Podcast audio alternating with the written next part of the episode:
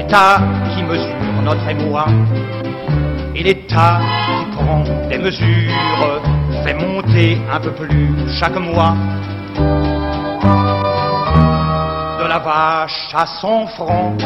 On en mangeait autant, autant qu'on en voulait, plus qu'il ne fallait à midi au dîner dans le café au lait de la vache à 500 francs.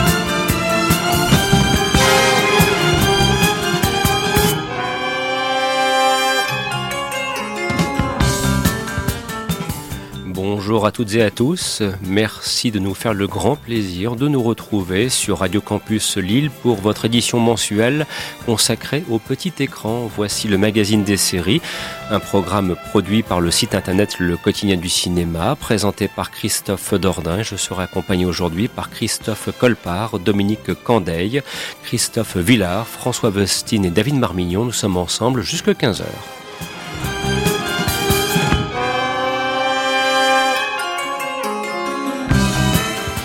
Au sommaire de cette nouvelle édition qui d'ailleurs en appellera une autre. Il sera question du programme qui fut annoncé dans le cadre du prochain festival Sérimania qui va se tenir à Lille à la fin du mois de mars. Et bien évidemment, dans le cadre de cette émission, car nous suivrons Sérimania avec passion et fidélité, il était logique de revenir sur les temps forts de cette future édition du festival qui s'annonce magnifique. Nous en profiterons également pour rendre un petit hommage musical notamment au comédien Robert Conrad qui vient de fêter un nouvel anniversaire. Il a maintenant 84 ans. C'était le 1er mars 1935 qu'il naissait. Et Robert Conrad demeure, malgré son grand âge, quelqu'un d'une extrême popularité en France. Quand je vois les réactions sur Twitter et sur Facebook à l'annonce de son anniversaire, euh, c'était éloquent.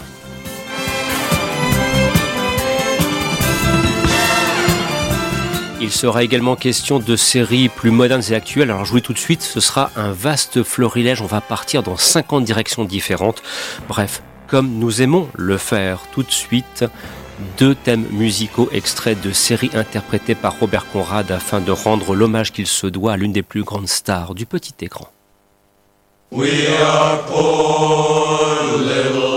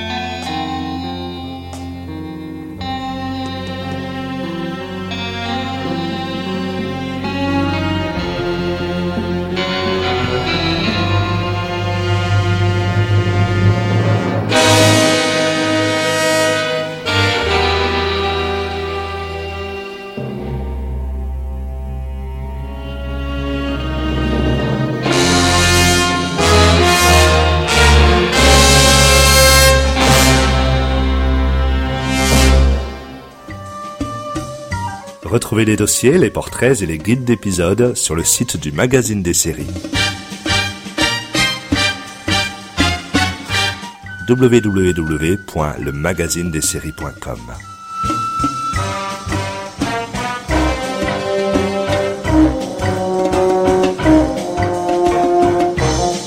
Vous êtes à l'écoute du magazine des séries sur Radio Campus, fréquence 106,6.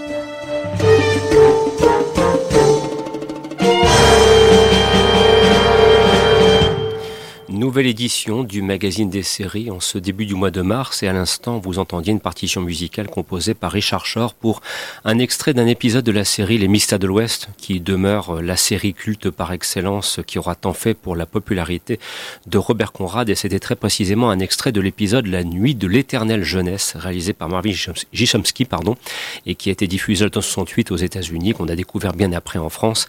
Et voilà c'est une une façon pour moi aussi de rappeler que la série les Mystères de l'Ouest a connu une édition en CD de quelques-unes de ses musiques qui demeure un travail remarquable. C'était un, un, tirage à 1000 exemplaires que je me suis précipité pour l'essayer d'en récupérer un, et par chance, et c'est ce que vous venez d'entendre à l'instant. Et c'est donc une façon pour nous de, de pouvoir rendre hommage à, à, un comédien qui aura été un héros si populaire de nombreuses séries télévisées. Robert Conrad, c'est quand même une série, pardon, une carrière qui s'étend sur près de, de 50 années. Euh, Christophe, tu souhaitais ajouter un petit quelque chose à ce sujet? Bah oui, parce que là, je m'adresse à pas mal d'éditeurs euh, qui font encore du support physique, tel qu'Elephant, tel CJ ou ESC.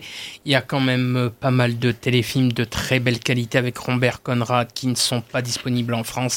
Et ça serait bien de les sortir, euh, ne serait-ce que bah, Charlie Anna, Assassin euh, aussi, euh, Le Cinquième Missile, Le Bras Armé de la Loi. C'est quand même des téléfilms de très très bonne facture. Et puis dans les séries, il y a une série qui est difficilement visible, c'est quand même Sloan, et ça, ça serait bien que ça soit édité.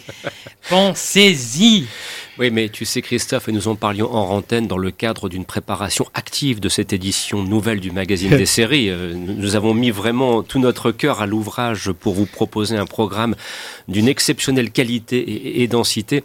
On, on l'évoquait à l'instant, et d'ailleurs, je peux solliciter un autre Christophe, car il y a trois Christophe autour de la table. Euh, Christophe, concernant donc les éditions en DVD, le support physique, bon, ce que l'on supposait, ce que l'on pouvait supputer depuis maintenant un bon moment est en train de se profiler à l'horizon. Il y a des annonces qui ont été très clairement faites par des éditeurs majeurs et qui montrent bien que les temps changent. Oui, ben apparemment TF1 donc va arrêter de, de proposer des, des, séries en, en DVD. Euh, donc euh, c'est une tendance qu'on ne peut qu'imaginer qui va se continuer hein, dans ce sens-là. Le, les ventes tout simplement continuent de baisser au fil des années, mmh. euh, quel que soit le, le sujet. Donc ben, d'ici quelques années, alors il faut espérer qu'à l'inverse, les, les, offres en VOD se multiplient et qu'on qu'on se contente pas de proposer des séries actuelles, mais qu'on qu aille un peu euh, chercher un peu plus loin que ce qui est très, très déjà disponible et connu, mais de, de proposer justement les séries qui sont un peu oubliées aujourd'hui. Mais ça me semble difficilement envisageable parce que que ce soit pour une édition sur un support physique ou bien pour proposer ça en pro, un programme dans le cadre d'une plateforme, euh, se pose quand même la problème, le problème des droits. Ah ben je, je, allez, je veux dire aujourd'hui. Donc ça va être très facile pour des programmes oui. connus aujourd'hui et populaires. Ça va être beaucoup plus difficile pour des séries anciennes comme nous les affectionnons. En fait, la, la question c'est quel est le coût de mettre à disposition sur une plateforme avec euh, bien sûr euh, que les droits soient versés à ceux qui détiennent les droits, mais quel est le coût de mettre à disposition des séries comme Sloan par exemple? Euh, Est-ce qu'il y a des coûts particuliers? Et euh, si ces coûts sont faibles, qu'est-ce qui empêche de le faire? Parce que finalement, ces doublages existent euh, et sont juste inexploités. -hmm. Donc est-ce qu'on va les, ils vont tout simplement être oubliés pour l'éternité ou est-ce qu'à un moment donné, ils seront à disposition? Je pense qu'ils seront oubliés pour l'éternité et ça renforcera aussi une autre dimension qui est le fait que ceux qui disposent de ces archives vont les mettre à disposition sur Internet pour le grand public, comme ça se fait déjà. Et après, quelqu'un pourra toujours dire oui, mais il y a non-respect des droits d'auteur, mais toujours est-il que s'ils ne le font pas, on ne peut plus voir ces séries. Alors, il, y a, il faut savoir qu'aux États-Unis, la loi est un peu différente que la nôtre. Il y a le principe du fair use mmh. qui fait qu'aujourd'hui, certaines personnes mettent, les Américains vont mettre des contenus sur YouTube, par exemple, et ne sont pas inquiétés puisque la loi autorise à, à, à proposer ces contenus qui ne sont pas commercialisés. Euh, Donc, et pas d'argent avec. Quoi. Voilà. Et il faut savoir également que euh, YouTube va changer sa politique par rapport aux, aux droits d'auteur et va, va, mettre des contraintes très fortes. Enfin, en gros, l'idée, c'est-à-dire que si aujourd'hui, enfin demain, vous mettez un contenu avec une chanson, par exemple, d'un artiste connu, euh, l'argent devra être versé euh, aux ayants droit. Donc ça pose des questions sur euh, les, ben, les youtubeurs notamment qui, qui gagnent aujourd'hui leur vie avec leur contenu. Oui, c'est quand même un petit peu inquiétant, en tout cas pour qui souhaite, comme nous, voir des séries ou revoir des séries anciennes. On a presque un petit peu l'impression que notre travail d'archiviste que nous avons fait il y a maintenant de cela plusieurs années, on peut enfin le rentabiliser aujourd'hui. Mais si on ne l'avait pas fait, il y a des tas de choses qu'on ne pourrait plus revoir. Euh, Dominique Autre solution possible, c'est le financement participatif. Voilà, je veux à tout prix, hein, Christophe, je veux à tout prix voir, revoir Sloan, je vais sur Ulule, YouTube, euh, euh, enfin une Bank Bank, etc. Puis je dis voilà, participez, mettez chacun, je sais pas, on met tous 10 euros, puis si on est 1000, ça fait 10 000, et peut-être qu'on va avoir les droits et réussir à sortir des DVD. Quoi. On, va prendre un, un exemple. Netflix essaie actuellement de racheter Friends, la série. Ça va lui coûter plus de 100 millions de dollars. Pas mal. Mmh. Mmh. Pour, pour, une série que tout le monde a vue des, milliers de fois. Hein, Et il, faudrait qu'il y ait une sorte on a ça dans, dans les jeux, une sorte d'abandonware au bout de 40 ans euh, les droits sont, sont effacés et la série appartient plus ou moins à tout le monde. Ce qu'il faut savoir quand on achète des droits télévisés pour une série, par exemple, souvent les, les éditeurs vont vous faire un package. Ils vous font un prix de groupe, euh, vous, ils vous refourent toutes les séries qui, sont, qui ont moins d'intérêt. Et, honnêtement, par exemple, Sloan ne, fait pas partie des séries qui ont un potentiel euh, mhm. au niveau financier. Donc je pense que ces séries-là, il faudrait quand même effectivement qu'on puisse y accéder pour ceux qui ont envie de les voir. Tu m'achètes une série moderne, hop, je te refile deux séries anciennes en plus. Pourquoi pas Pourquoi pas David Et Puis surtout, souvent le travail éditorial est mieux fait sur les, les, plateformes de téléchargement que par les vrais éditeurs qui ont vraiment les vrais droits. Et, c'est quand même quelque chose à dire parce que va trouver un, une édition de Sloan, tu vois, par exemple, en HD, avec le bon doublage d'époque, avec euh, un vrai respect des trucs que tu trouveras jamais en DVD, mais qu'on va trouver euh, chez notre petit cousin d'Amérique qui s'appelle Kevin mais tu vois, enfin voilà, c'est ce genre de trucs. Et, Sans parler de ceux qui font du repack aussi. Je précise que le repack, c'est prendre donc la, la, la, comment dirais-je, la, production d'origine en anglais et d'y coller donc par un savant montage les voix françaises, ce qui fait qu'on arrive à un résultat visuel et sonore qui est parfois supérieur à une édition en DVD. Ce qui n'est malheureusement possible que quand on dispose d'une source de qualité pour. Euh, et là, par exemple, Sloan aujourd'hui n'existe pas en DVD dans aucun pays, n'est pas disponible, euh, n'a pas été rediffusé. Vrai. Euh, alors dernier, dernier point, c'est qu'avec les progrès en intelligence artificielle, d'ici 10 ans, peut-être, on pourra imaginer que n'importe quelle série en VO pourra être euh, sous-titrée automatiquement avec des mhm. sous-titres français euh, corrects. Bon, ça nous donnera pas les voix françaises, mais en tout cas, ça sera toujours mieux que. On le fait nous-mêmes que, rien. Après, un peu arrosé et hop. Après, il faut quand même, on, fait les râleurs, mais il faut quand même dire qu'à notre époque, on a plein de séries qui étaient complètement invisibles il y a 10 ans et qu'on peut voir maintenant dans des conditions assez exceptionnelles, en Blu-ray, etc. Bien sûr. Donc en fait, on fait quand même les mecs qui sont. Euh, on a beaucoup, mais on veut toujours plus. C'est le principe aussi un petit peu. Bah voilà, tu vois, là, il y a L'incroyable Luc qui est sorti en Blu-ray. Oui, oui. Enfin, l'agence touriste, etc. Enfin, bah, l'agence touriste qui arrivera d'ici fin, fin 2019, début 2020. Il y a quand même des éditeurs qui, qui, jouent le jeu, mais effectivement, souvent, tu sens que c'est à perte, quoi. Mhm. C'est juste des passionnés. Mhm. Alors tu vois, par exemple, et après on pourra entendre Christophe, euh, je prends un cas particulier et je quitte la série Sloan Agence spéciale avec Robert Conrad pour Le Magicien avec David Rapaport et Douglas Barr. Impossible de le revoir aujourd'hui. Tu veux pas dire avec Bill Bixby plutôt? Non, il y a le magicien Bill Bixby, il y a le magicien. J'ai pris volontairement le magicien des années 86-87 qui a laissé une certaine image, d'après ce que j'ai mhm. pu voir dans, les, dans la mémoire collective, pour qui l'avait vu dans les lunettes à vous à cette époque, la fin des années 80. Exactement. Bah, cette série, si vous voulez la revoir aujourd'hui, impossible impossible. J'ai essayé de trouver la moindre trace, ça n'existe pas. Bien évidemment, une main se lève au loin et vous le connaissez, c'est notre pourvoyeur en antiquité occulte, l'Indiana Jones du petit écran, l'ayatollah du 8e art, j'ai nommé Christophe Villard. Allez Christophe, à toi maintenant. L'autre. Bah, oui, non, c'est sûr que, bon, c'est dommage, il y a certaines séries qui n'ont qui pas encore de de matériaux HD, tout ça. Mais euh, quand on voit, euh, c'est pour ça que je m'adresse essentiellement à tous ces éditeurs qui font un petit peu de la résistance quant au support physique et non pas aux grosses sociétés telles que, sont TF1 ou M6, mais à des gens tels que ESC, tels que LCJ, tels que tel qu'éléphant de film, parce que ce sont quand même des gens qui ont fait un énorme travail euh, de, de conservation et de restauration, ne serait-ce que par des éditions, même vis-à-vis -vis de certains films qui étaient disponibles dans des éditions DVD euh, euh, très bas de gamme, telles que La Castagne, euh, tout ça, et qui ont là ont, enfin eu droit à des éditions d'une très belle Faut facture. mettre le prix quand même à chaque fois. hein. Oh non, non, non. Quand t'arrives à non, 30 non, euros le non, DVD ou le non. Blu-ray, euh, Pour- non, non. Pour certains, ça peut se comprendre. Ouais. Non, quand tu, quand tu vois le travail qu'a fait Elephant Film sur les, sur les films d'horreur qu'ils ont sortis Ouais, dernièrement, non, mais par exemple, Hellraiser, faut, faut mettre 60 balles dans le coffret quand même. mais ils sont sortis maintenant en édition. En... Les trois premiers sont sortis euh, à l'unité. Et après, il y a euh. un problème en France, c'est aussi, euh, alors, je vais pas faire de généralité, mais par exemple, vous prenez au Japon, le prix des coffrets, quels qu'ils soient, euh, souvent sont très très chers. Bien sûr.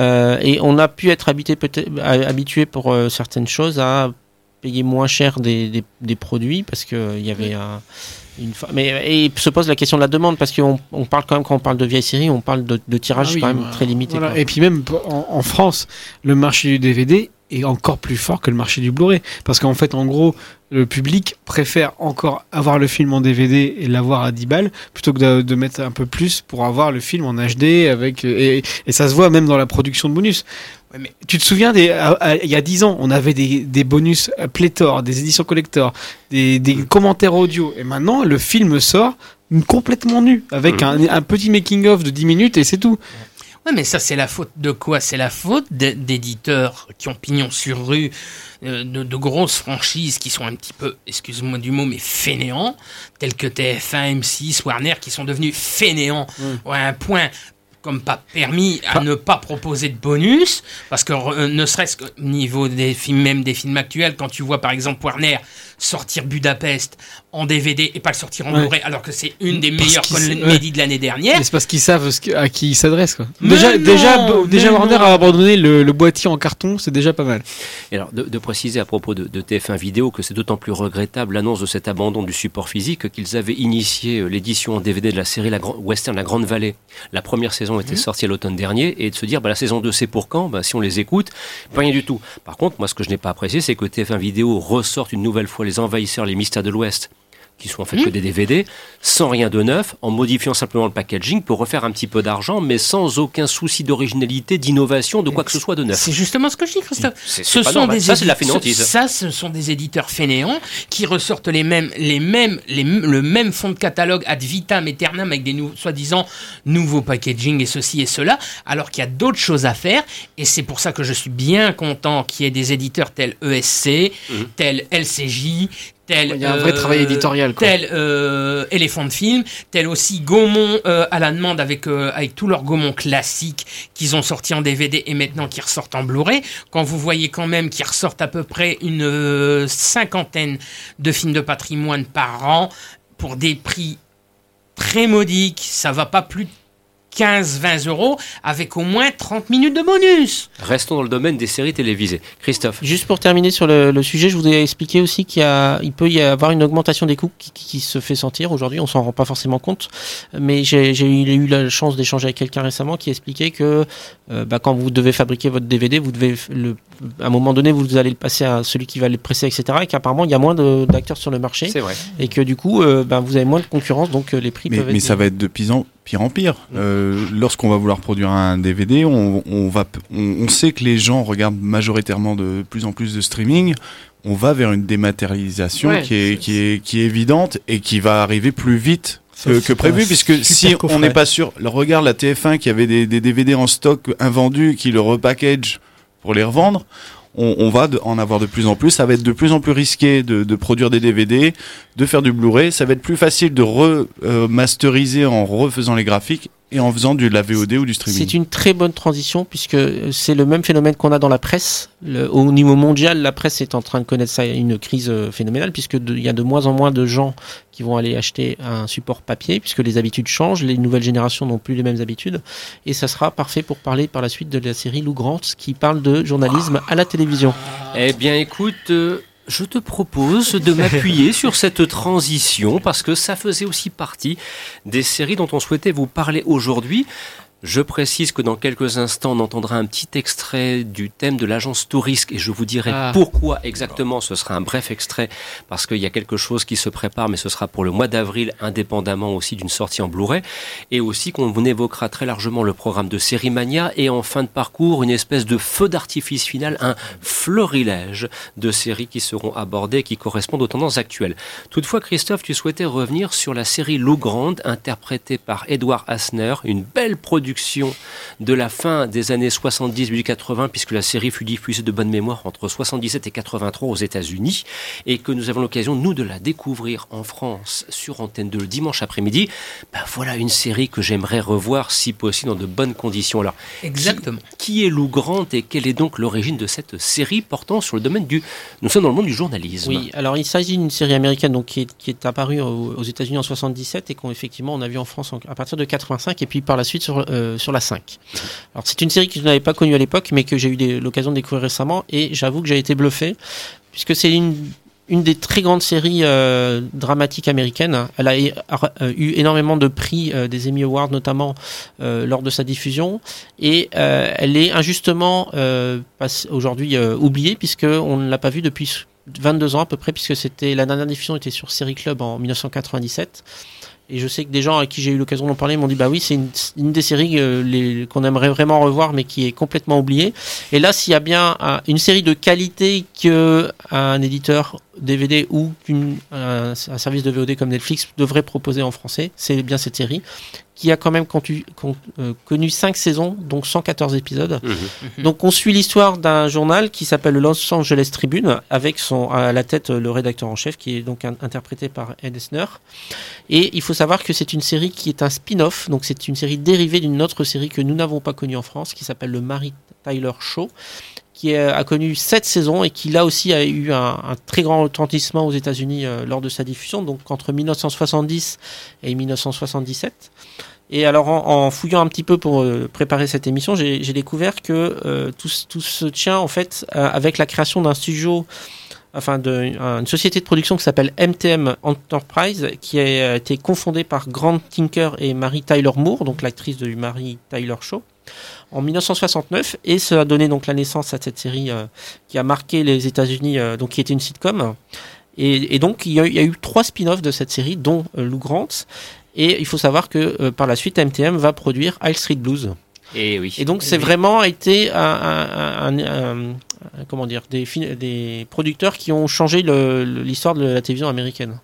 Et on peut retrouver dans les, dans les scénaristes James L. Brooks, qui est quand même bon, un, un assez grand nom, hein, Christophe. Ah bah euh, pas qu'un peu. Et puis euh, et Street Blues, ça aussi, c'est une série qui mériterait euh, d'être revisionnée. Puis Ed Asner, euh, moi je suis désolé, c'est quand même euh, un très très grand acteur qui a une superbe carrière, qui a fini sa carrière en jouant chez Oliver Stone dans JFK, et puis magnifiquement doublé en français par Henri Gianni, qui était la voix française de Telly Savalas. Et moi j'ai moi j'ai vu ça sur la 5 et ça je rêverais de pouvoir remettre les yeux dessus parce que c'est absolument pour moi c'est des c'est c'est des tonnes de souvenirs. Christophe, en- en- entre nous, alors, euh, personne nous écoute. hein. Il n'y a, personne qui nous écoute. Euh, Lou Grant, tu penses que c'est possible de... Euh, bah, pour les gens qui sont autour de cette table, effectivement, c'est envisageable. Bien, voilà. Mais, c'est- euh, mais- mais cela étant, c'est quand même, je, je fais ça sur le ton de la plaisanterie, c'est quand même révélateur du fait que pour nous, bon, on- on- la prétention historien de la télévision serait exagérée pour nous, amateurs éclairés de séries télévisées pour le magazine des séries. Pour vous parler de ces programmes, il y a des moments pour les revoir, nous sommes obligés quand même d'en passer par des moyens entre guillemets un peu parallèles quoi. Voilà nous sommes dans les chemins de traverse je pense que vous voyez ce que je veux dire. Et, et sinon on ne peut pas les revoir. Et si on ne peut pas les revoir on ne peut pas vous en parler. Et si on ne peut pas en parler on ne peut pas entretenir la mémoire de ces anciennes séries. Et ça c'est pas normal. On fait ça pour vous. exactement. Voilà nous faisons ça pour vous. Donc ju- juste pour finir sur le sujet, donc l'intégralité de la série a été vue en France. Et pour en avoir vu quelques-uns, donc les vraiment les grands sujets de politique, sociétaux de, l'époque, enfin et même d'aujourd'hui, hein, cette série est tout à fait d'actualité, a été euh, traitée d'une manière vraiment exemplaire. Et un film qui s'inspirera euh, essentiellement de, de Lou Grant, c'est le journal de Ron Howard avec Robert Duval, Michael Keaton, Glenn Close, Marisa Tomei, euh, euh, Randy Quaid. Et c'est un, et, et c'est un film qui, qui, a, qui, a, qui a pas eu beaucoup de succès en salle et qui, a- qui pourtant a, a du mérite. Et ça aussi, c'est un film qui est, qui est invisible depuis des années. euh, fin des années 80 fin des années 80 et qui malheureusement euh, n'est plus disponible, n'est pas diffusé sur le câble, n'est pas diffusé sur Netflix, n'est pas disponible en DVD et c'est mal, et c'est malheureux parce que c'est quand même des, des grandes séries. Tu parlais de Lou Grant, Hill Street Blues, mais Capitaine Furio, La Loi de Los Angeles, c'est pas, c'est plus disponible et c'est malheureux parce que c'est des séries qu'on aimerait bien traiter ici. Et l'héritier de, de Lou Grant, c'est un peu The Newsroom Mm. d'Aaron Sorkin, finalement. Exactement. Exactement. Ouais, tout à fait. Il y a une, comme ça une filiation qui On s'établit. en parlera aux gens de Série Mania, peut-être qu'avec euh, une, une projection cinéma. Allez savoir. On retrouvera dans quelques instants François pour quelques petites news, mais pour l'instant, je voudrais simplement vous faire écouter, pas la totalité, mais juste ceci, c'est un petit plaisir coupable.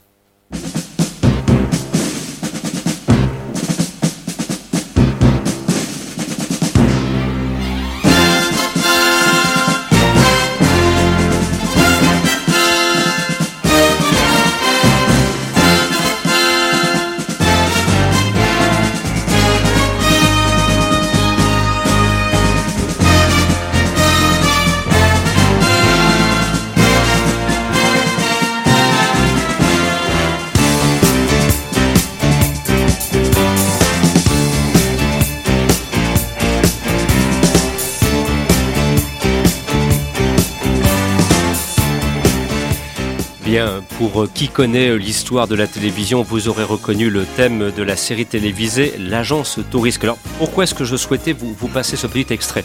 Ben, Tout simplement parce qu'à l'origine, nous avions prévu de diffuser une interview somme toute assez longue de la comédienne de doublage Catherine Lafont qui a participé à la version française L'agence Tourisque. Cela étant, comme Série Mania est venu percuter un petit peu l'actualité et nous avons besoin de prendre le temps nécessaire pour le faire, diffuser cette interview dans de mauvaises conditions un peu trop rapidement été une mauvaise idée. Donc nous ne manquerons pas de le faire très prochainement, surtout qu'il y a une deuxième actualité, c'est que l'agence Tourisque va connaître une édition en Blu-ray chez Elephant Film. Donc nous nous sommes dit à ce moment-là ben, que voilà une très très belle interview réalisée par Emmanuel Franck, c'est quelque chose de riche, c'est quelque chose qui prend du temps et qui mérite du temps, donc nous ne manquerons pas dans de prochaines éditions de pouvoir y revenir, soyez-en rassurés. Alors, mon anniversaire, c'est le 14 octobre, je tiens à le préciser. Voilà, donc euh, on a bien compris. Et d'après ce qu'on a pu comprendre, euh, des séries comme Supercopter, Cap 2000 et puis l'agence Tourisque qui devrait sortir en Blu-ray chez les fonds de films sont programmées entre fin 2019 et début 2020. Ce super copter, ils étaient peut-être pas obligés. Ben, Mais tais-toi donc. voilà, voilà, voilà. Alors sur ce, je retrouve tout en laissant ce petit fond sonore agence Tourisque, musique composée par Mike Post, par Mike Post, pardon. Je retrouve François Vestine. Alors François, quelques petits news que tu es allé pêcher comme tu sais si bien le faire. C'est ça, et comme euh, j'ai l'impression d'être le seul à continuer à regarder Walking Dead, J'ai abandonné. J'ai abandonné totalement. là. Totalement depuis la saison 5. Moi, J'ai enfin abandonné euh, au début de la saison, euh, cette saison-ci, et je suis tellement heureux. Donc voilà, je vais me dévouer pour, euh, pour en parler un peu et puis vous tenir au courant que, bah, effectivement, hein, vous n'êtes pas les seuls à avoir décroché puisque les audiences euh, tombent un peu en baisse. Ceci dit, ça n'empêche pas IMC de continuer avec une dixième saison de Walking Dead qui va arriver. Mais pas seulement. Oh là là, mon Dieu. On aura aussi droit à des petits films euh, tournés un peu sur, le, sur Rick, hein, qui est, qui est le- un des personnages principaux. Mais moi j'ai vu autre chose, puisque c'est vrai qu'il souffre, hein, puisqu'il y a des acteurs qui sont partis assez précipitamment. Son On a des, de vieillesse. il y a des producteurs qui ont été filmés en état d'ébriété. Bon, ça ça n'a pas aidé la série non plus. Mais ça ne les empêche pas de faire une troisième série. Donc après Walking Dead, après Fear the Walking Dead, on aura une série plus tournée sur les zombies. Donc si vous en aviez pas assez, ben il y en a encore. Et ça veut dire quoi plus tourner vers les zombies?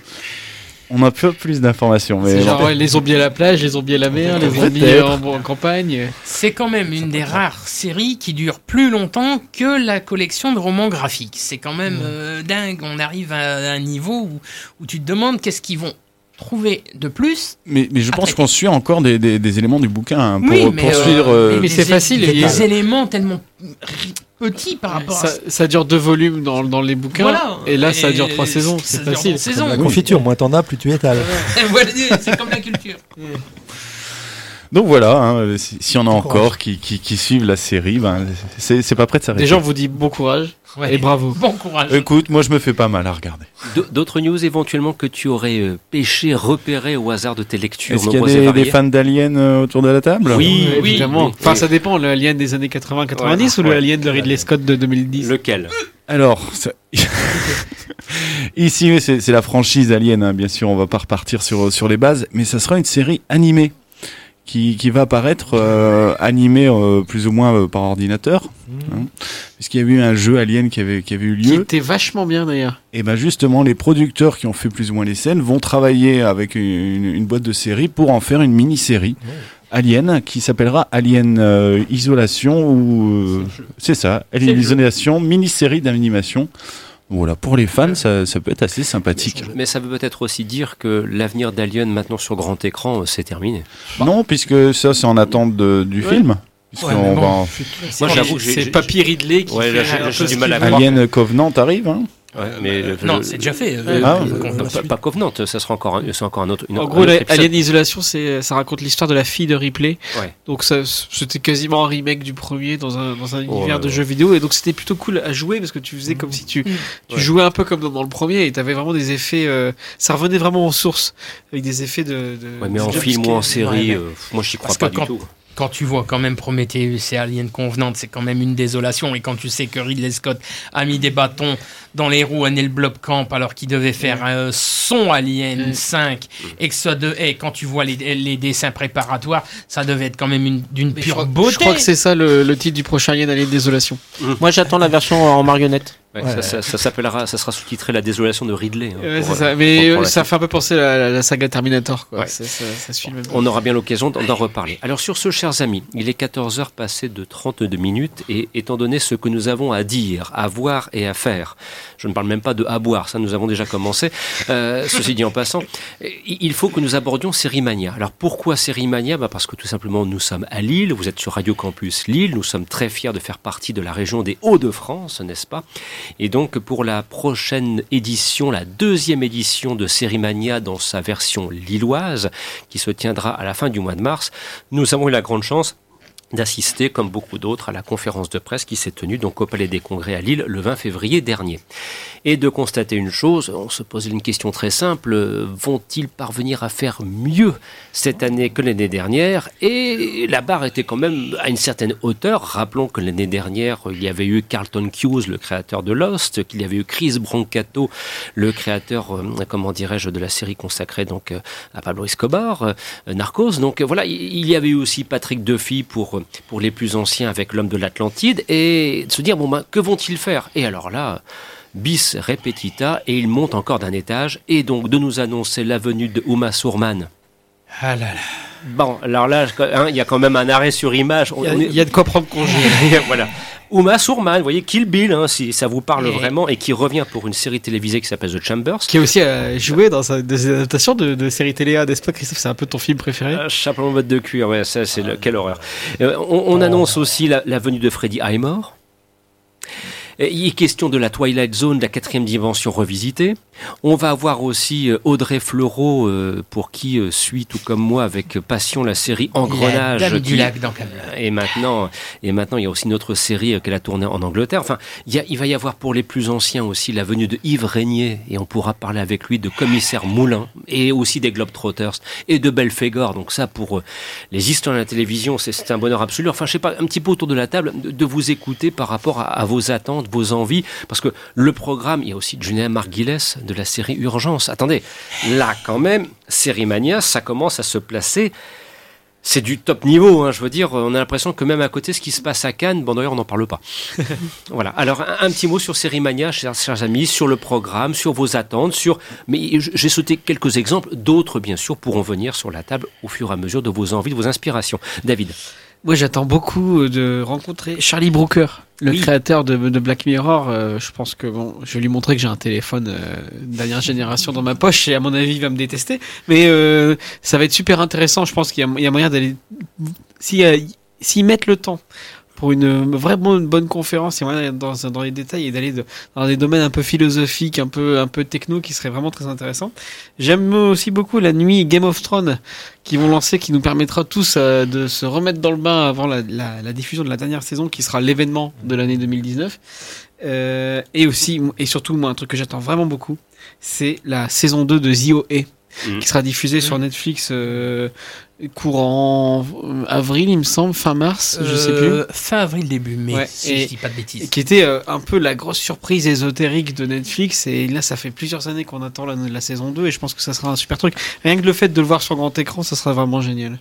Oui, François, puis Dominique aussi, éventuellement, pour, ces- pour Sérimania? Moi, j'ai toujours dit, je, je rêverais de voir ces, ces grosses séries à la Game of Thrones, mais dans, dans un cinéma ou autre. Et ça, c'est vraiment la, la bonne occasion de, de faire ça. Et ça, ça devrait exister. On devrait être capable d'aller au cinéma cinéma du coin et aller voir l'épisode qu'on attend euh, sortir tous la les- peau de toutes bête les et- semaines. Des salles de cinéma Netflix, par exemple. Pourquoi Oui, pas bah, Il y a un petit peu de ça dans, dans- dans l'esprit. Surtout que là, pour, pour le coup, Sérimania va proposer une nuit Game of Thrones avec ça, un ça épisode génial. choisi, un des épisodes parmi les plus emblématiques emblématiques L'épisode le plus saison. marquant des cette saison. Voilà, exactement. Je pense Merci, que ça, il y, aura du mariage pourpre euh, obligatoire. Et saisons. pour, et pour rebondir un peu sur ce que disait euh, David, il y a les créateurs de la série Black Mirror qui viennent pour un masterclass. Et il y aura pas que, il y aura aussi Eric Rochant de- du Bureau des légendes, Hugo euh, de Black Earth Rising. Enfin, il y aura. des comédiens de 10% de la série 10%. Et ça, c'est des sympa de- euh, Et, et Thomas Lilti aussi, hein, le créateur de la série Hippocrate. Il qui fait partie du jury, ouais. Qui fera partie du jury, effectivement. Euh, Dominique?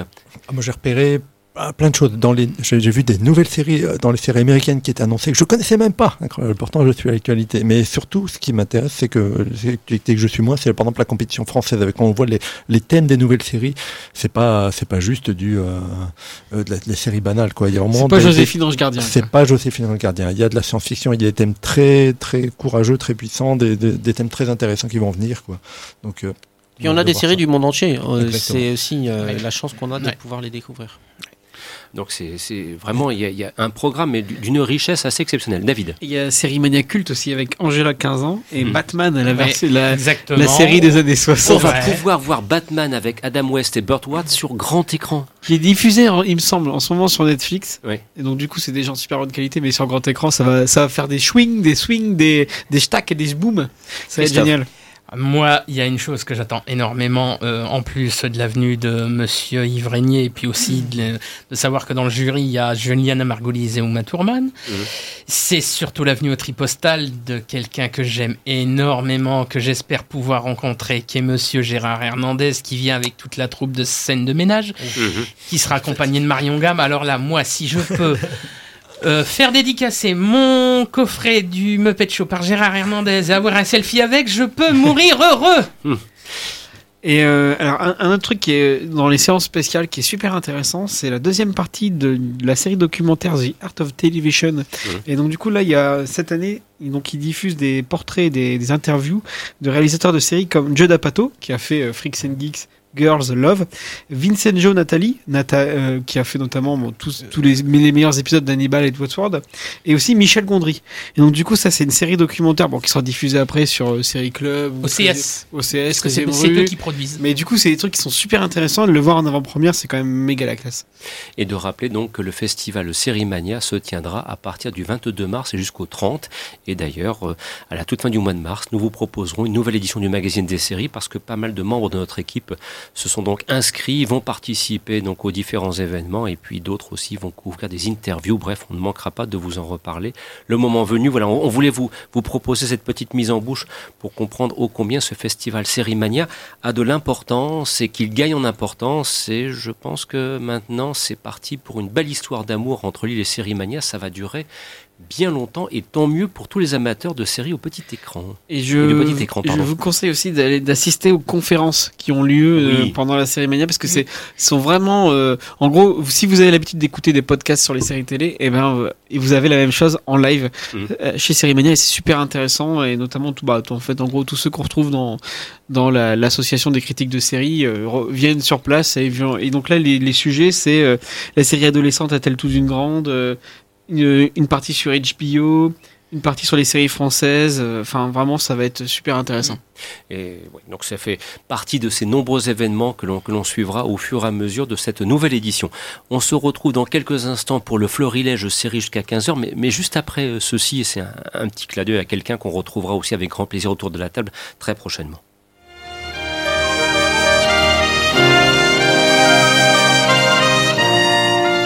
Mes chers compatriotes, c'est Jacques à l'appareil. Je profite de l'occasion pour vous conseiller vivement le magazine des séries.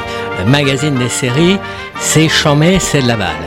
Moi qui ai beaucoup de temps en ce moment, et quand maman n'est plus là à la maison, pour savoir qu'est-ce qu'il faut regarder, eh bien j'écoute le magazine des séries. Vive la République et vive le magazine des séries. Et pour qui nous suit aussi bien pour la partie cinéma que petit écran, vous aurez reconnu donc la voix inimitable de Fouad Boudard que nous saluons et que nous retrouverons avec grand plaisir aussi bien pour les Aventures Salles Obscures que pour le magazine des séries dans les prochaines semaines. À très bientôt Fouad. Sur ce, chers amis, il nous reste donc 20 minutes et c'est parti maintenant pour un gigantesque tour de table. Alors, Christophe, tu as regardé une chose curieuse, turque de surcroît et qui nous vient de Netflix. Alors, Ah, euh, alors j'en- profite, j'en profite pour pour euh, vous. ah, j'ai lu, j'ai lu il y a quelques jours un article qui expliquait qu'en gros les gens étaient demandeurs de séries du monde entier. c'est vrai. Euh, et ce que Netflix apporte, puisqu'il il- il propose des créations originales qui sont faites avec, dans différents pays, dont la France, bon, pas pour- toujours pour le meilleur.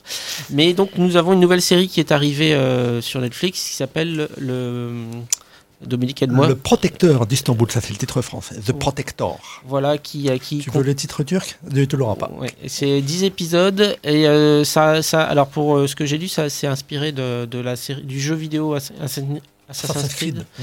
Euh, donc en fait, on, on va suivre le. on- ça se passe donc à Istanbul, donc ça déjà c'est très intéressant parce qu'on n'a pas l'occasion de, de voir effectivement. On est habitué aux séries anglaises, aux séries américaines. et C'est vrai, non, mais tu as raison de le souligner. euh, la richesse qu'on a aujourd'hui, c'est de découvrir de, finalement d'autres pays aussi par euh, le biais des séries. Euh, donc c'est tout, tout simplement un, un jeune, un jeune adulte qui, qui a une vie voilà assez banale. Il, il rêve de pouvoir ouvrir un magasin avec son meilleur ami, mais le destin va, va faire que les choses vont être complètement différentes puisque on va lui, on va, il va découvrir qu'il a, qu'il est, euh, qu'il est l'élu et qu'il a, qu'il a une quête à mener pour, euh, pour sauver le monde sans rentrer trop dans les détails, mais euh, voilà un peu ce que ça nous amène. Donc c'est une, une grande série, euh, une grande saga euh, d'aventures euh, pleine de rebondissements. Alors Dominique a, a vu tous les épisodes, je crois. Non, je- presque.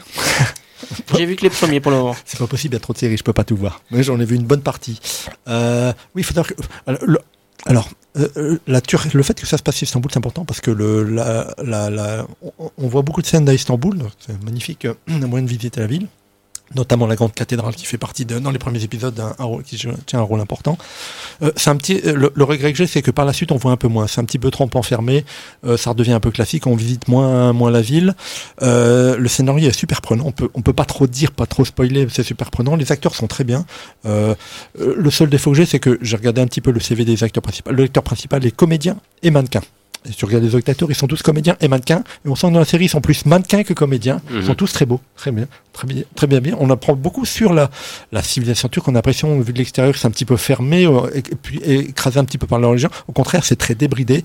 Euh, Il y a même du sexe, etc. Il y a même des, des scènes. euh, Il y a une scène de fin d'épisode qui est passionnante. On voit l'un des acteurs qui se bat contre un autre. Il y a une scène de bagarre et en même temps, il y a une scène d'amour. Et les deux scènes sont en parallèle, à même à l'écran, et c'est tourné de la même façon. Et c'est c'est très très bien fait. Donc, on voit techniquement, on est loin des films de série B qu'on connaît, des parodies turques de cinéma, Star Wars turcs et compagnie. Au contraire, l'enfant qui a été. On imagine que Netflix derrière a mis un petit peu la pression pour voir même des conseillers pour leur donner des Mm. des conseils, des...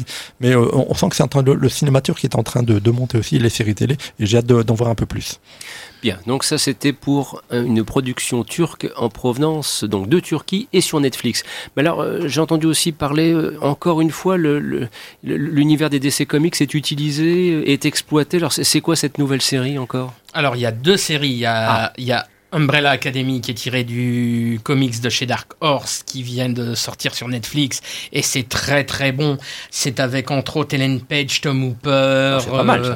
Beau, beau. Mary hein. G. Blige, Colm Feore, c'est très très bon. C'est vraiment Très soigné. C'est très Notamment soigné. en termes de, la- en termes de BO. Ah oui, euh, au niveau de la BO, ils ont très très bien respecté leur époque et puis euh, et puis euh, moi je suis très content parce qu'ils ont vraiment respecté le côté très décalé du comics, qui était un comics de chez Dark Horse, qui est pas une des plus grandes boîtes de comics qui soit le plus connu en France après Marvel meilleure. et DC. Euh, bah Dark Horse, ça C'est fait quand même.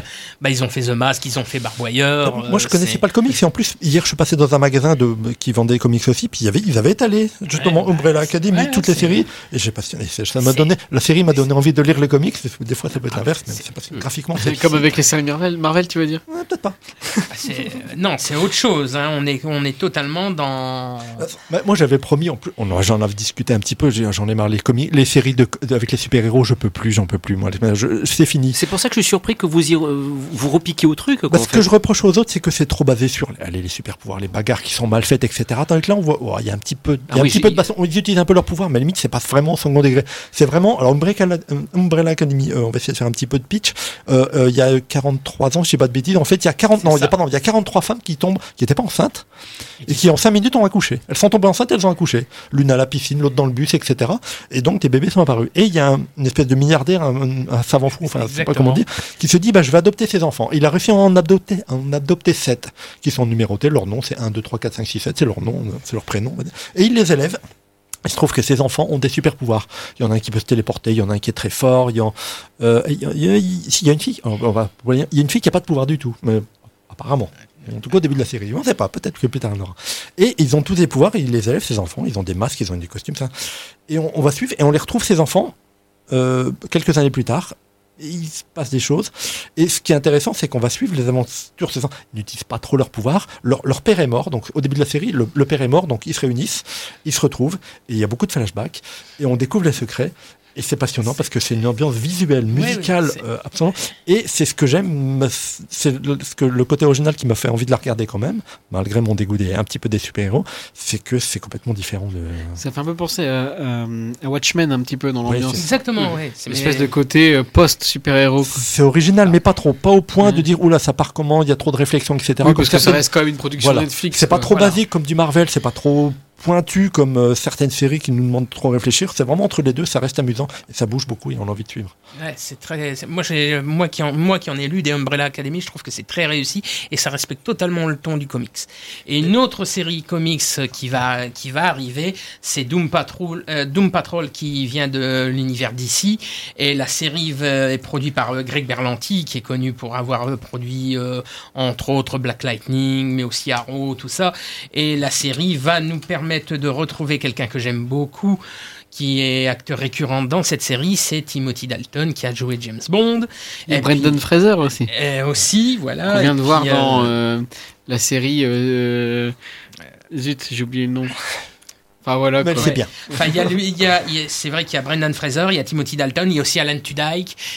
ça, j'ai vu un, j'ai vu une, un, spot télé et franchement, ça a l'air de très très belle J'ai pu voir le pilote et c'est ce que j'aime bien. C'est là, j'ai pas, c'est une série super héros, mais je la regarde quand même parce que c'est des, enfin, c'est des super héros. C'est des gens un petit peu cassés, on va dire. Mm. Le, par exemple, le héros qui est interprété par euh, Brendan Fraser, enfin l'un des héros, c'est un ancien pilote de course dont le corps est complètement euh, mis en bouillie à, suite à un accident. Et euh, il est reconstruit, donc euh, on prend son cerveau, on le met dans une espèce de machine de, de robot, et, mais il est complètement, euh, ils sont complètement inadaptés. Et il se retrouve dans une espèce de pension, hébergé par un docteur, avec d'autres d'autres personnes qui ont eu des accidents un petit peu bizarres, dont le corps, ils contrôlent plus trop leur corps, quoi. C'est vraiment une pension de, de, de malades qu'on mm. essaie de réhabiliter. Un peu, un peu à la X-Men, euh, c'était un peu le pendant euh, de d'une pension, euh, ça. voilà, un peu tel que le crée le docteur Xavier dans, dans X-Men, mais peut-être avec avec le côté un peu plus dark de, de DC, peut-être moins moins polissé. parce que la série fait partie d'un espèce de monde partagé avec une autre série des DC, parce qu'en fait, en gros, DC est sorti son, son, son système de, de, streaming. Et donc, du coup, euh, ils ont sorti la première série qui s'appelle Titan. Et donc, du coup, c'est basé sur Teen Titan de façon vachement dark avec euh, Robin euh, et d'autres super, super héros. Et donc là, c'est une série spin-off qui se déroule à peu près en même temps avec des personnages qui vont pouvoir se, se relayer un peu comme, comme ce qu'ils font sur la CW avec Flash. Avec Flash, Supergirl, tout ça. Voilà, exactement. Moi, ce que j'aime bien, c'est que le côté super-héros, pouvoir, aventure, etc., passe, ça reste important, mais on suit des familles, on suit des, des, gens, des gens cassés qui essaient de se reconstruire dans la vie de tous les jours, pratiquement. quoi. C'est ça qui est intéressant aussi dans ce côté, dans ces, nouvelles séries. quoi. Super-héros, mais avec une petite pointe de réalisme, en quelque sorte. et Titan aussi vaut énormément le coup à voir parce que c'est vraiment très bien travaillé. Et là aussi, niveau dark, on est presque dans, le, dans la veine des, des Batman de Nolan. Bien, voilà donc pour euh, un premier aperçu. Il y en a d'autres. Dans quelques instants, on pourra parler de poupées russes. Je voudrais me rapprocher à nouveau de François pour quelques petites news que tu as si vous parlez, Si vous parlez de super-héros, on va parler de Disney, puisque bien, bien, bientôt ceux qui vont racheter tous les super-héros, si c'est pas déjà le cas. Euh, Disney travaille actuellement sur deux choses, sur une, euh, une nouvelle série, mais qui mettrait uniquement en place les méchants des, de, de tous leurs dessins animés. Donc par exemple dans la, la petite euh, sirène, ça serait Ursula, et tous les méchants vont se retrouver dans, dans cette nouvelle série. Série animée ou série live euh Animée. Animée. Parce qu'ils l'ont déjà fait en live, c'était The Descendant ou un truc comme ça, c'était avec les enfants de méchants de. Il y a eu deux téléfilms, c'était assez pourri. Bah, c'est quelque chose qui a noté sur les deux trois séries dont on vient de parler, c'est que euh, les super, on appelle ça des super héros, mais ils sont pas tous blanc blanc quoi. Enfin, euh, ils ont tous un côté dark. Ils ont, ils ont leur faille. Ils ont leur faille. Et ensuite, puisqu'ils ont aussi la licence Star Wars, mais quelle licence n'a pas racheté Disney c'est- Ça serait une bonne question à se poser un jour. Euh, on a la série The Mandalorian qui, qui va bientôt arriver sur le, avec le chasseur de primes. Réalisé par John Favreau. C'est ça. Mais on, on aura aussi Obi-Wan Kenobi qui va avoir droit à sa petite série également. Quel intérêt? Bah, ils ont Exploité. racheté les droits. Exploité, On est exploité, exploité. On Ouais, étale, je vois, on je vois une série façon Kung Fu avec Obi-Wan Kenobi, ouais, ça peut être rigolo. Mais... Tant que les gens achètent, ils vont, ils vendent. Mais tout simplement utiliser le matériel euh, des spin-off films qui a pas été euh, uti- qui ne sera pas utilisé puisque euh, Oui, les spin-offs, c'est un peu mort maintenant. Les spin-offs euh, après la- après l'échec de Solo euh, de Ron Howard, euh, les spin-offs c'est en salle c'est fini. Donc résultat, bah, pour exploiter ce matériel, on a décidé de l'étendre et d'en faire des, des séries. Par Cela- contre, pour avoir une série animée de Sloan Agent spécial, on peut encore courir. hein, je voilà, crois. ça, c'est même pas la peine d'y penser. Je, je reviens sur, sur ce que disait Christophe à l'instant. Quand on y réfléchit bien, quelque part, cette idée de spin-off, donc d'histoire et de produits dérivés, qui effectivement au cinéma, ça n'a pas prospéré, ça n'a pas donné le résultat voulu. Mais peut-être que justement, dans le cadre d'une série télévisée, sur plusieurs épisodes, en travaillant les histoires et les personnages, il y aurait peut-être une possibilité de mieux explorer l'univers, alors que cadenasser dans un film de deux heures, on pratique par la politique du raccourci, et les résultats, c'est solo. Euh, heureusement, il y en a eu qu'un, quoi, entre guillemets. De... Oh, Mais- méchant. non, Après, solo, c'est pas terrible. Pas- Est-ce que pour les gros films comme Star Wars et bientôt Le Seigneur des Anneaux va avoir droit à sa série Oui. hein, euh, Mhm. Amazon travaille fortement dessus. Est-ce qu'on s'attend pas à retrouver justement un film de, de deux heures? Ben, Est-ce qu'on, est-ce que les, les, les utilisateurs Mais vont... comme, comme les normes de production maintenant pour les séries sont parfois euh, égales, si ce n'est presque, à des, à des films de cinéma, on se dit qu'avec une histoire en 10 fois une heure, on pourra peut-être développer un petit peu plus les personnages et prendre le temps de mieux expliquer ce qu'on ne peut pas faire en deux heures. Ou alors, ça, ils feront durer inutilement Ah, avec bah là, beaucoup de la- scènes Là, c'est la catastrophe. enfer- enfermées dans une cabane. Ah oui, ça, c'est Je le pense- syndrome je Netflix. pense, ça. je pense aussi qu'il peut avoir, euh, il peut avoir aussi cet effet néfaste là de, de tirer sur la ficelle pour, euh, pour fournir du fan service. Ça peut être, euh, ça, il peut avoir du bon comme du mauvais. hein, L'avenir nous le dira. Alors euh, maintenant, David, un petit mot sur euh, Poupée russe, et puis après on retrouvera encore François pour d'ultimes news, parce qu'il ne reste plus que quelques minutes, chers amis, il faut faire vite. Oui, c'est une série télévisée donc américaine diffusée depuis le 1er février 2019 sur Netflix et donc elle est créée par Natasha Lyon qui joue le premier rôle et moi c'est les noms qui m'ont donné envie, c'est Amy Poehler, donc la, la fameuse Amy Poehler notamment que tous les fans de Parks and Recreation vont reconnaître tout de suite. Et donc du coup bah, c'est une série qui reprend euh, à son rythme le- l'intrigue de Un jour sans fin. En gros, c'est une femme qui meurt euh, et qui recommence tout le temps la même journée. C'est la journée de son anniversaire. En gros, elle revit tout le temps la même soirée. C'est la soirée de son, de son anniversaire. Et ça part. euh, C'est avec Bill Murray non, c'est justement, c'est sur le. le- Ça aurait été mieux. la même idée. Happy Birthday. Si, mais- c'est en version sexe, drogue et, voilà, c'est ça. Donc c'est assez déjanté et ça part dans un. c'est Moi qui ai fini toute la saison, ça part dans un, un, un trip assez ésotérique euh, et euh, réflexif sur la, la, la, la dureté de la vie. En gros, mourir c'est facile, c'est vivre qui est compliqué. Et moi j'ai trouvé ça assez, euh, assez intéressant, euh, notamment pour tout ce qu'elle peut raconter. Et euh, alors les, les quatre premiers épisodes euh, sont rigolos, mais euh, bon, c'est pas non plus révolutionnaire. Et arrive à la, au quatrième épisode un nouveau personnage. Euh, je vais pas vous spoiler, mais du coup la, la série redevient euh, vraiment intéressante et ça re- renouvelle un petit peu la, la, la série au bout de quatre épisodes. Donc Il y a un petit côté trash hein, à signaler quand même. Oui, bon, c'est pas non plus. Ouais, Non, c'est pas un peu, mais moi j'aime bien vraiment le, bokeh- le, le côté euh, réflexif, et, réflexif et métaphysique de la série. En tout cas, moi j'ai trouvé l'intérêt seulement à la fin de, la saison 3, de l'épisode 3, puisqu'il se passe quelque chose Ouais. de significatif et où là tu dis, ah voilà, je vais rester. C'est ça, et puis après ça joue un peu avec ses codes, avec les codes de Un jour sans fin, de Happy Birthday, etc. Et du coup c'est c'est vraiment très intéressant et surtout très bien réalisé. Après c'est euh, on est dans la série américaine avec surtout des acteurs. New-Yorkaise. Ouais c'est ça, très, très new-yorkaise, un peu à la, Master of None, euh, ça fait un peu les mêmes genres de personnages et, et qui sont bon un peu trash mais très sympas et, euh, et, et la série retombe, retombe très bien sur ses peintes. En fait, elle est vraiment bien écrite et je pense que bon, il faut absolument que ça reste qu'une seule saison et, que ça reste bon, en mode alors, mini-série. je crois qu'une saison 2 est prévue. Et ben voilà, c'est tout pourri, ça va être tout pourri et ça va tout flinguer. Merci bien. Merci Christophe. Des Allez, super sur- musiques qui changent à chaque épisode. hein, mais- et c'est vraiment. hein. Allez, chers amis, il faut maintenant accélérer parce qu'il ne nous reste plus que quelques petites minutes. Des petites news, François, éventuellement. Certains d'entre vous ont vu Nat Flyers euh, sur Netflix? Ah, Il paraît que c'est tout pourri. Eh ben oui, bah ça va être- la saison 2 est déjà annulée. Ah bah c'est parfait. Sinon, il faut regarder Mira- Miracle Workers. Ou pas. Ouais, qui l'a vu parmi vous? Ah. Ouais. Euh, J'ai pas vu, mais Daniel Radcliffe et, euh, et Steve Radcliffe, Buscemi, alors ça m'intéresse. Alors, Bah, en gros, encore une série qui se passe au paradis. Je dis ça par, par rapport à The Good, euh, The Good Place. Mais euh, c'est un donc, sitcom d'une vingtaine de minutes euh, qui se passe au paradis. Et le Dieu en a un peu marre de la vie. Et euh, Dieu qui est interprété par Steve Buscemi. voilà. c'est pas mal. D'ailleurs, il y aura un très décalé. épisode ou deux de diffusé à Série Mania.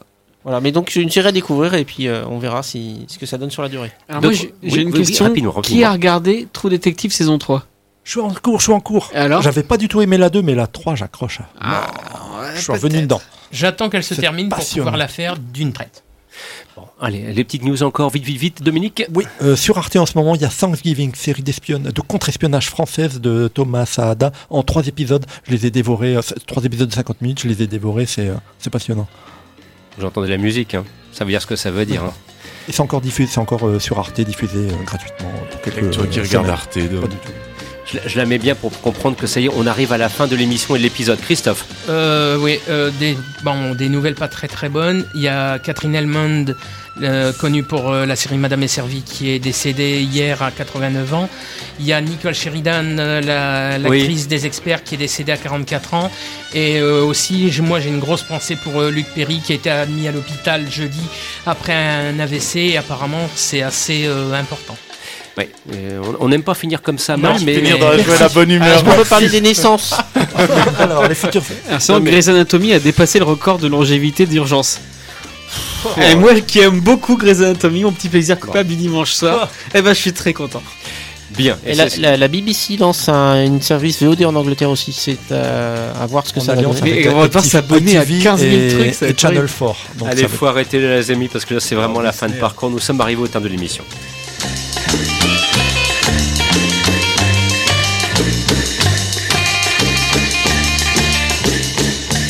Vous écoutiez le magazine des séries, une émission proposée, présentée par Christophe Dordain, produite par le quotidien du cinéma, avec le concours de François Bustine, David Marmignon, Christophe Villard, Dominique Candet et Christophe Colpart. La semaine prochaine, retour au cinéma avec les Antisalles Obscures. Et bien évidemment, d'ici là, nous vous souhaitons de profiter aussi bien du grand que du petit écran.